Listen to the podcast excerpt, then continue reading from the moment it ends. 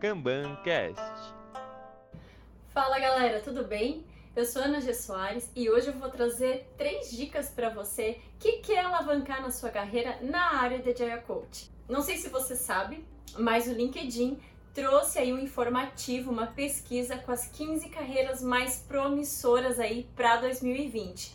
E em 15º lugar ficou o papel de Agile Coach, né? Então ele chama de coach de metodologias ágeis e um dos principais conhecimentos que a pessoa tem que ter né, é sobre Kanban, que eu tanto falo aqui para vocês. Então vamos lá. A primeira dica é que você comece, apenas comece.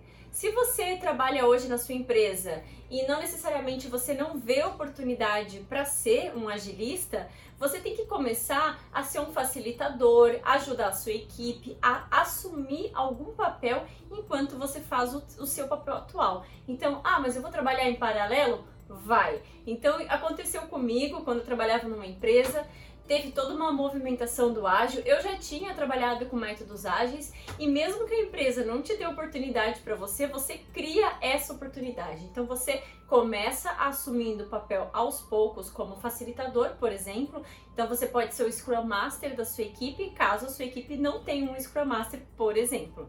Um outro papel é se você já é um analista de negócios, você pode facilmente transitar para Product Owner. Depois que você se torna um PO, conhece bem ferramentas ágeis, você conhece Kanban, Scrum, é muito mais fácil depois para você se tornar um Agile Coach, porque você já teve essa vivência ali no dia a dia como PO e fica mais fácil você fazer essa transição de carreira. Um outro ponto que eu falo muito para o pessoal é que você que quer ser um Agile Coach, é importante que você faça coaching. Então, faça um processo de coaching. Se você achar que é muito caro você ir lá e fazer o personal coach, né? Faça um processo de coaching. É muito importante você entender o que é coach, né? É, uma, é um nome que foi muito deturpado pelo mercado. Algumas pessoas não veem com bons olhos, mas a maioria que critica com certeza nunca passou por um processo de coaching ou fez algum curso de coaching. Então eu recomendo é, do fundo do meu coração que você passe por um processo de coaching que é muito mais barato que você fazer um curso de coaching. Dica número 3. Atualize o seu LinkedIn. Sim, seu LinkedIn ele sempre pode melhorar. Então dá uma olhada como é que ele tá. Procure pessoas como modelo, a gente fala, né, crie espelhos aí, é, pessoas que você se inspira e dá uma olhada no LinkedIn dessa pessoa e o que, que você pode melhorar no teu LinkedIn. Então a primeira coisa que eu falo, foto. Tenha uma boa foto, uma boa imagem no seu LinkedIn. Isso eu falo para todos os meus alunos.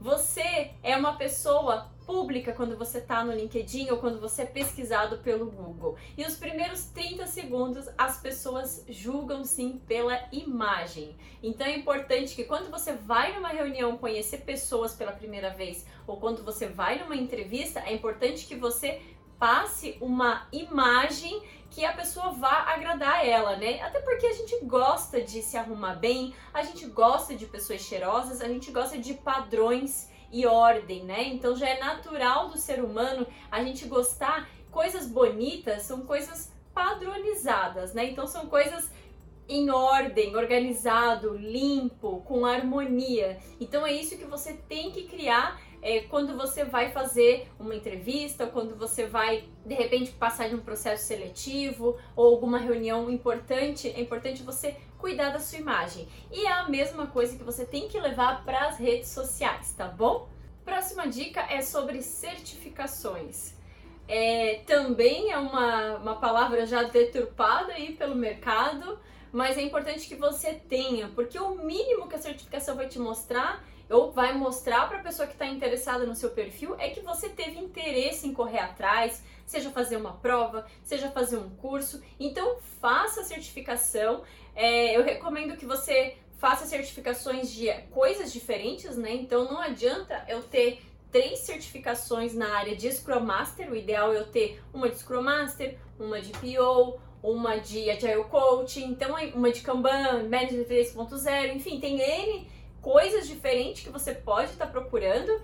E se você faz três certificações da mesma coisa, não tem muito sentido, não vai agregar mais valor e não vai te tornar mais sênior naquela área. O que vai te tornar mais sênior é a experiência que você vai adquirindo aos poucos. E como eu falei na outra dica, se você começa a trabalhar assumindo papel, mesmo que não seja o seu cargo dentro da empresa, e você começa a construir algum case, a ganhar credibilidade, isso com certeza vai ajudar na tua carreira.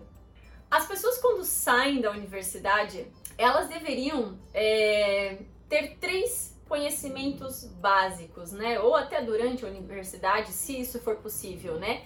Conhecer pelo menos alguma outra língua, né? De preferência o inglês, que é uma das línguas mais conhecidas e mais faladas aí no mercado. É, saber um pouco de marketing. Marketing é muito importante. Eu mesmo estou estudando marketing há mais de um ano e eu tô amando essa parte de marketing digital. E a terceira, a pessoa além de saber escrever bem, ela tem que saber se comunicar bem. Então, falar em público é importante, é, ter uma boa forma de dicção, né? Então, se eu não falo muito bem, as pessoas não conseguem me entender direito o que que tá faltando, de repente eu posso buscar um fonoaudiólogo, né? Então, como eu estou passando a mensagem para as pessoas, eu estou sendo clara na informação, até porque um Agile Coach, ele é um facilitador e ele é um grande comunicador entre área estratégica, entre tático operacional, então é muito importante que você saiba bem se comunicar. Se você gostou do nosso podcast, siga a gente nas redes sociais, compartilhe com seus amigos. Um beijo e até a próxima.